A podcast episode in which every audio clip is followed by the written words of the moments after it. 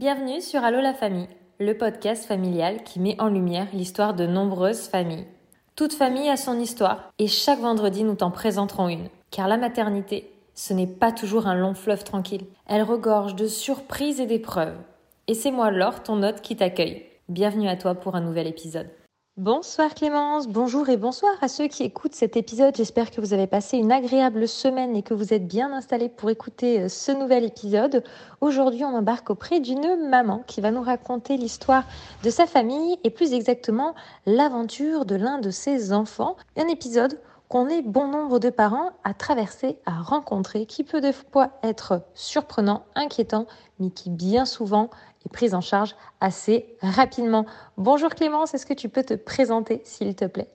Bonsoir Laure, bonsoir euh, tout le monde. Je m'appelle euh, Clémence, j'ai 29 ans et j'ai deux enfants. Donc j'ai un garçon qui s'appelle Tom qui a 4 ans et j'ai euh, Iris qui a 2 ans. Donc je suis une jeune maman pleinement épanouie et je suis professeure des écoles. J'habite à Lyon professeur des écoles, c'est un métier, en tout cas une vocation dont on entend beaucoup parler dernièrement avec cette rentrée où malheureusement beaucoup de tes collègues se sont retrouvés euh, sans classe. En tout cas, j'espère que toi, cette rentrée s'est bien passée auprès de tes élèves et que tu as bien trouvé ton rythme famille pro. Alors aujourd'hui, on va revenir, comme je le disais, sur un de tes euh, loulous. Est-ce que tu peux nous présenter un petit peu le thème qu'on va aborder euh, ce soir ensemble?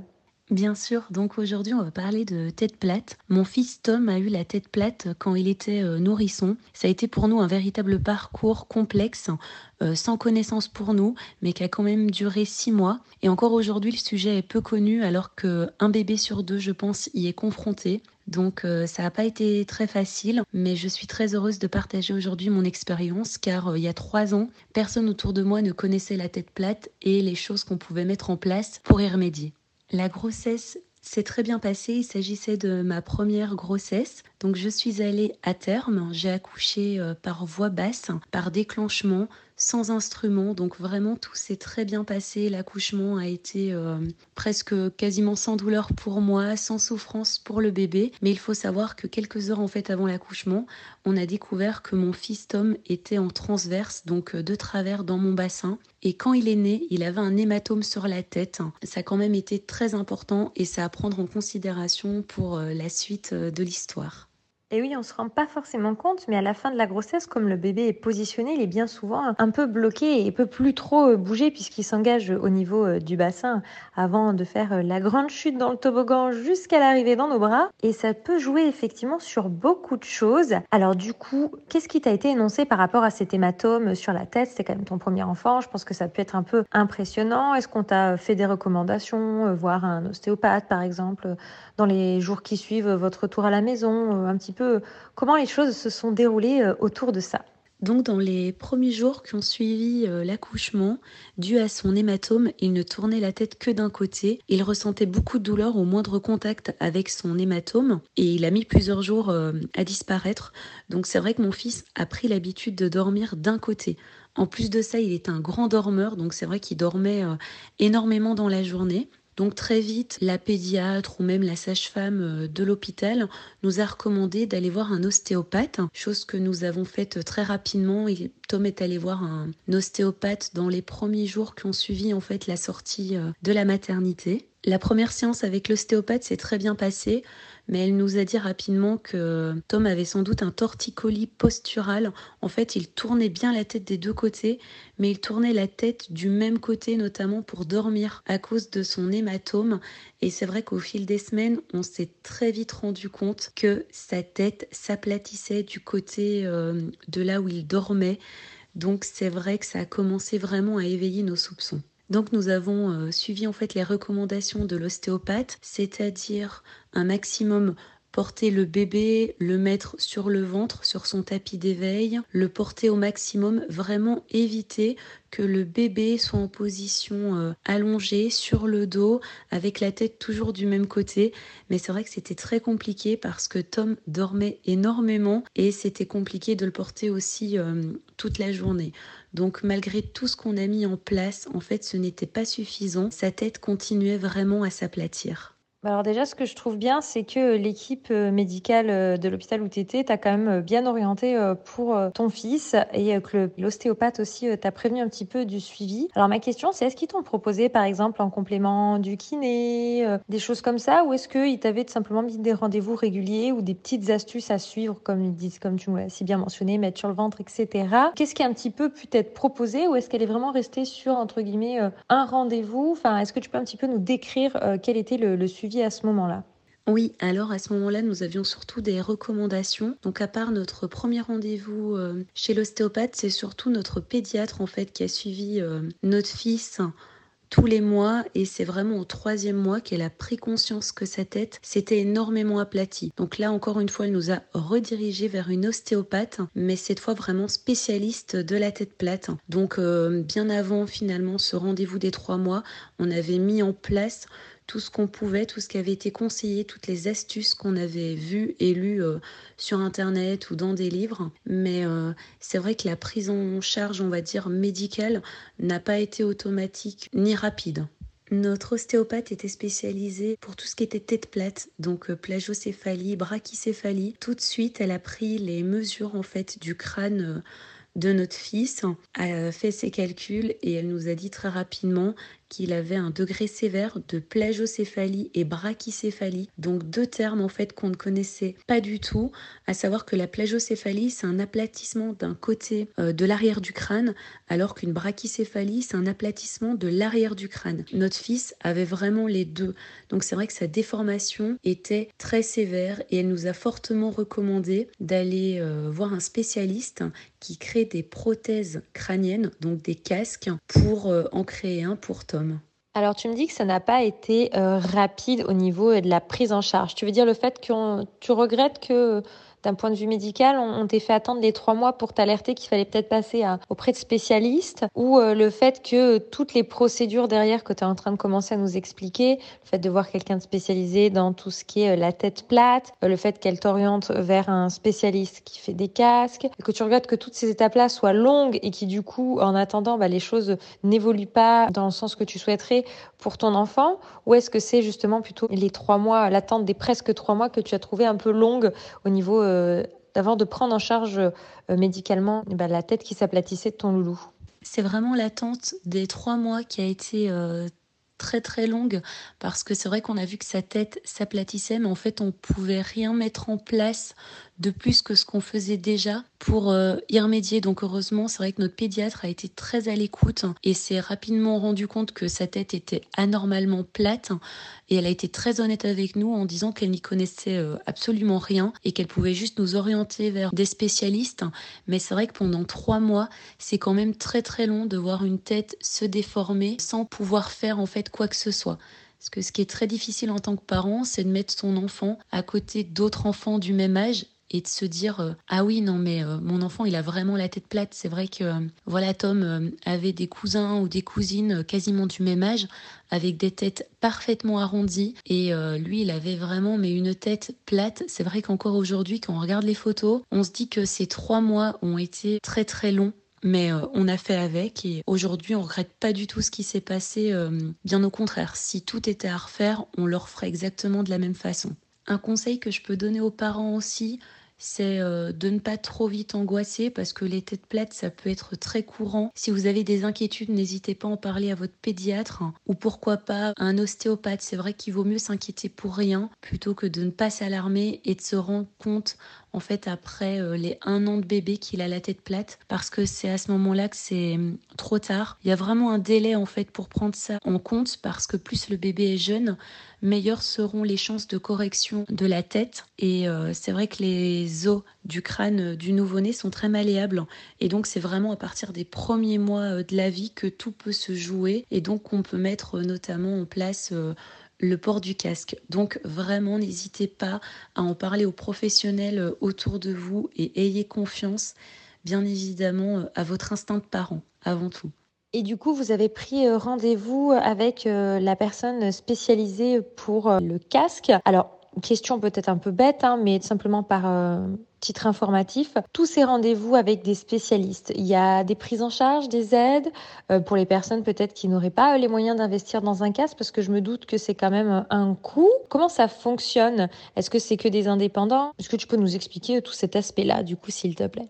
Alors au niveau financier, c'est simple, il n'y a aucune prise en charge euh, des mutuelles, donc c'est vrai que ça nous faisait quand même sortir beaucoup d'argent d'un coup, parce que c'est vrai qu'il y avait déjà la création du casque sur mesure pour l'enfant, mais aussi à côté les séances de kiné, d'ostéopathe, donc c'est vrai que ça faisait beaucoup. Alors j'ai gardé ma facture quand même de la création euh, du casque et des rendez-vous mensuels pendant 4 mois et elle s'élève à 1050 euros. Donc c'est vrai que c'est quand même un petit budget. Après, euh, on a rajouté donc tout ce qui était kiné, ostéopathe. Oui, donc il faut quand même avoir conscience que pour un foyer, c'est un budget euh, qui n'est pas négligeable, mais qui en même temps euh, est assez important euh, pour un enfant. Alors je suppose que la prise des mesures, c'est assez classique, mais du coup, un casque n'est pas celui d'un autre. Est-ce qu'il y a des spécificités pour le casque d'un enfant Comment ça fonctionne ce rendez-vous? Est-ce qu'il se fait en plusieurs fois? Est-ce qu'on réévalue le casque? Est-ce que d'abord on vous dit simplement si déjà c'est quelque chose qui peut vraiment être adapté à votre enfant Qui le détermine La personne qui prend les mesures? Un autre médecin? Le premier rendez-vous donc s'est déroulé dans un centre spécialiste de l'appareillage orthopédique, donc euh, qui crée, met en place des prothèses, des orthèses, etc. Donc pendant ce premier rendez-vous, le spécialiste qu'on avait a repris les mesures, mais beaucoup plus précises, du crâne de notre fils pour vraiment bien se rendre compte de sa tête plate. Et à partir de là, il nous a vraiment proposé le casque sans obligation. Il nous a également présenté la facture. Il était totalement transparent avec nous et disait qu'on avait euh, voilà quelques heures de réflexion devant nous, voire même pourquoi pas quelques jours pour se décider. Alors pour nous, c'était vraiment une certitude. On voulait que notre fils porte un casque. Sa tête était beaucoup trop plate. On avait envie vraiment de remédier euh, à ce problème et à partir de là, l'aventure était euh, lancée. Donc le casque est réalisé sur mesure par moulage grâce à un scanner par caméra. Et donc le casque va laisser de l'espace à la zone du crâne qui a besoin de s'arrondir. Donc on retourne en fait tous les mois dans ce centre euh, orthopédique pour l'ajustement du casque. Le casque en fait est une sorte d'orthèse en plastique avec une mousse à l'intérieur et donc à chaque rendez-vous, la mousse est en quelque sorte retaillée en fonction euh, du crâne qui a bougé. Donc c'est vrai que c'est vraiment euh, très particulier. On a dû attendre euh, un mois entre le premier rendez-vous et la réception du casque. Donc euh, dès qu'on est retourné dans ce centre orthopédique, Tom, notre fils, a pu euh, mettre son casque et c'est vrai que ça a été quand même une sacrée journée. On s'en souvient. Alors le seul petit plus quand même, c'est qu'on a pu choisir la couleur du casque et ça nous a fait vraiment plaisir en tant que parents de se dire que on pouvait quand même un petit peu choisir la couleur, le motif du casque. C'est vrai que ça semble un petit peu futile, mais ça nous a quand même euh, fait du bien de pouvoir choisir parce que finalement on se retrouve dans un parcours qu'on n'a pas demandé. Alors ce sont pas vraiment des soucis de santé, mais ce sont quand même euh, pour moi des soucis médicaux. Et c'est vrai que euh, de se retrouver dans un parcours inconnu avec des outils inconnus, c'est vraiment angoissant. La création du casque est assez rapide puisque le spécialiste qu'on a eu nous a dit que plus le bébé était jeune, meilleures seront les chances en fait de correction de la tête plate. Après un an, apparemment les, les os du crâne se soudent, donc il est très difficile de corriger la déformation crânienne. Donc c'est vrai qu'au plus tôt finalement un casque est porté, mieux c'est. Donc finalement, notre fils a commencé à porter son casque vers euh, ses 5 mois et il les a portés euh, pendant 3 à 4 mois. Et alors comment ça se passe le début quand euh, ton fils a porté son casque? Est-ce qu'il a tout de suite euh, très bien supporté? Est-ce qu'il a quand même fallu un petit peu une phase d'adaptation? Est-ce qu'il le portait euh, tout le temps? Pas uniquement que quand il dormait, je sais pas, quand il était éveillé. Bon, je me doute que sous la douche, forcément, il devait être retiré, mais est-ce qu'il y avait des moments où il ne l'avait plus? Et est-ce que c'était pas... Enfin, au bout de combien de temps il s'habituait tout simplement? D'après mon souvenir, je dirais que la mise en place s'est plutôt bien faite et rapidement. Tom euh, s'est bien adapté. Il aimait bien le porter. Alors au début, évidemment, la recommandation était de lui laisser le casque quelques heures, puis de l'enlever, puis de le remettre. dans le but de ne l'enlever qu'une heure par jour. Donc c'est vrai que c'est très peu. C'est vrai qu'un bébé finalement s'adapte à tout. Et Tom l'a vraiment euh, adopté. Pour lui, c'était vraiment euh, un objet de la vie quotidienne. Il ne se rendait même plus compte qu'il l'avait. Donc c'est vrai que sur les dernières semaines, vraiment, il essayait de l'enlever pendant la sieste, puisque le casque ne se ferme qu'avec un scratch mais il le gardait quand même plutôt bien et je pense qu'il avait envie de l'enlever parce que c'était l'été et qu'il avait extrêmement chaud euh, dessous. Par contre, pour nous en tant que parents, c'est vrai que c'était compliqué euh, cette mise en place euh, du casque parce que il fallait l'enlever pour mettre le bébé dans la coque de la voiture. On l'enlevait bien évidemment pour le bain et il fallait accepter que son crâne soit marqué. On voyait que sa tête avait souffert puisqu'il avait quand même des lignes rouges surtout le pourtour du crâne. Et c'est vrai que pour nous, c'était vraiment synonyme en fait euh, de douleur. Donc c'était euh, c'était très compliqué, mais la mise en place, c'est plutôt euh, très bien faite. Le port du casque nous demandait aussi beaucoup de rigueur puisque l'intérieur du casque est en mousse, une mousse blanche, donc c'est vrai qu'on était quand même obligé de passer un petit coup euh, de gants toilette à l'intérieur pour qu'il soit propre parce que c'est vrai qu'un crâne de bébé euh, ça transpire beaucoup. On était aussi obligé bien évidemment de placer le casque correctement et à la moindre anomalie, nous étions obligés de contacter le spécialiste pour qu'il retaille le casque ou évidemment pour, euh, pour lui poser des questions.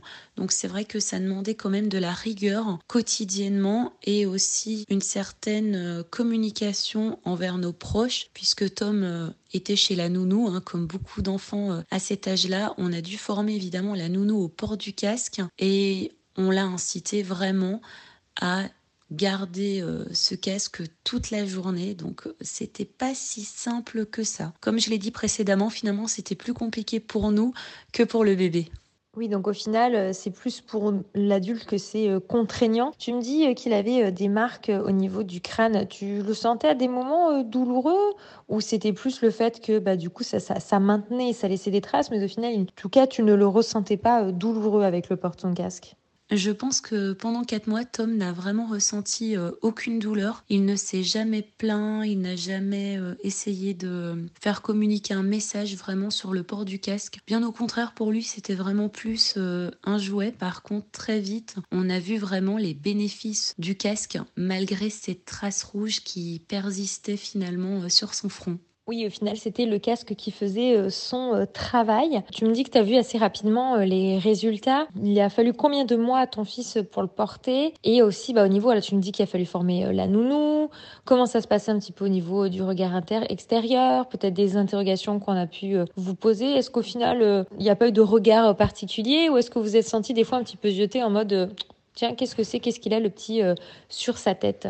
Effectivement, euh, Tom a porté le casque 4 mois, donc ça peut paraître long, mais finalement avec le, recul, on se dit que ça passe assez vite. À chaque rendez-vous mensuel, on se rendait compte grâce à la prise des mesures que son crâne devenait un peu plus rond. Donc c'était une vraie victoire euh, à chaque fois. Concernant le regard des autres, c'est vrai que ça a été euh, un petit peu particulier. On a eu beaucoup de messages ou de commentaires bienveillants de la famille, des amis. Vraiment, vraiment, beaucoup de gens de notre entourage n'en avaient jamais entendu parler.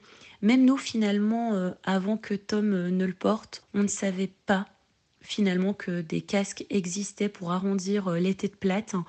Donc c'est vrai que les gens étaient vraiment bienveillants et curieux. C'était plutôt chouette à savoir euh, qu'on a rencontré un ami de la famille qui est médecin, qui a 60 ans et qui nous a dit en voyant Tom euh, porter un casque, oh là là, mais euh, c'est n'importe quoi, le casque c'est pas bien, vous allez voir la tête de votre fils, elle va se réarrondir toute seule, les casques n'existaient pas il y a 20 ans et pourtant aujourd'hui nous adultes on n'a pas de problème. Vraiment il faisait tout pour nous culpabiliser et essayer de passer pour celui qui avait le meilleur discours. Mais nous très très vite on s'est quand même rendu compte euh, qu'il fonçait droit dans le mur, puisque euh, comme je te l'ai dit précédemment, c'est vrai que la tête de Tom devenait de plus en plus ronde à chaque fois et euh, c'est sans regret qu'on s'est tourné vers le casque. Si aujourd'hui c'était à refaire, on le referait, mais sans hésiter. D'ailleurs pour Iris, donc notre deuxième enfant, notre fille, la question, je t'avoue, s'est aussi posée parce qu'Iris, tout comme Tom, avait un côté de préférence pour dormir.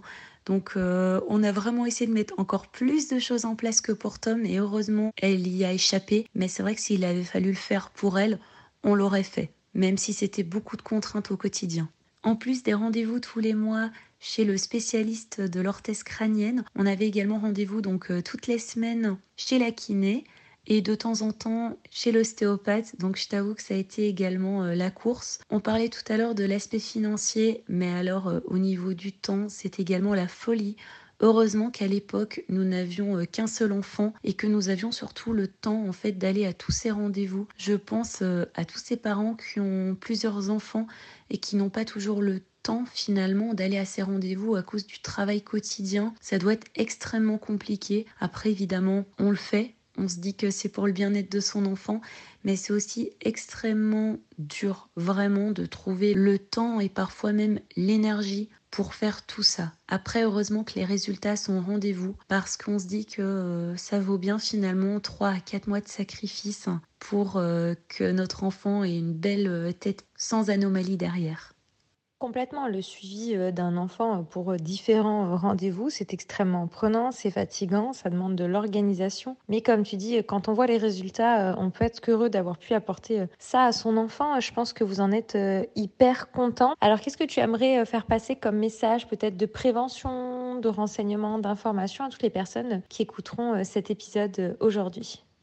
Faites-vous confiance les mamans, bien évidemment, alors ça on le dit pour euh, tous les sujets qui touchent à la parentalité, mais pour la tête plate aussi. Observez bien votre bébé quand il tourne la tête, quand il dort, observez son crâne, regardez évidemment euh, s'il y a un côté qui est plus plat que d'autres, mais ne stressez pas tout de suite parce que même si un bébé sur deux peut être touché par la tête plate, on peut quand même rapidement mettre euh, des choses en place pour euh, y remédier.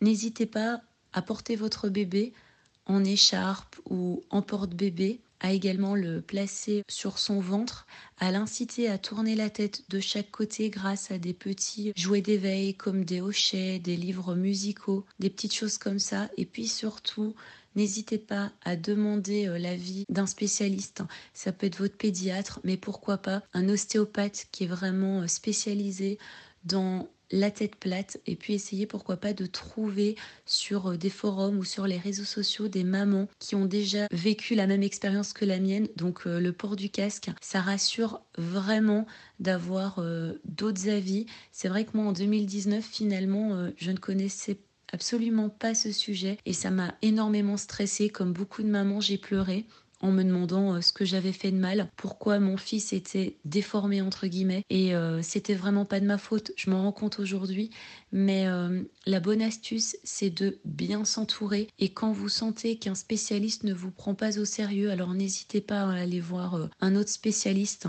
ça peut toujours valoir le coup. Et puis à un moment faites aussi confiance évidemment à ce qu'ils euh, vous disent. Évidemment, un bon spécialiste, c'est un spécialiste qui prendra les mesures du crâne de votre bébé et qui pourra dire ah oui, en effet, sa tête est plate ou alors oui, en effet, sa tête est plate, mais pas trop. Ça peut être encore, euh, on va dire, euh, réparé entre guillemets. Assez rapidement, après l'accouchement, n'hésitez pas non plus à aller voir un ostéopathe pour remédier aux problèmes de torticolis, au placement de la tête, etc. C'est vrai que ça peut aussi bien jouer, surtout euh, si l'accouchement a été compliqué, long, avec des instruments. C'est aussi euh, bien de prendre des rendez-vous euh, assez rapidement.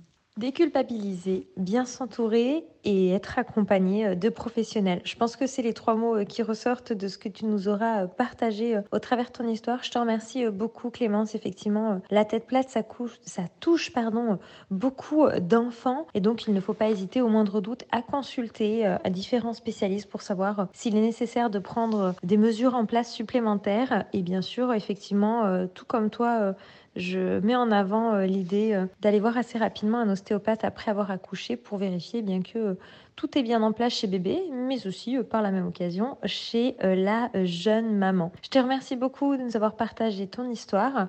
Merci à tous d'avoir écouté cet épisode et à très bientôt pour un prochain. Merci à toi Laure pour euh, cet échange vraiment très intéressant. J'espère euh, que mon expérience et mon vécu pourront euh, rassurer plusieurs parents ou pourquoi pas sensibiliser justement à la tête plate. Merci beaucoup en tout cas, au revoir.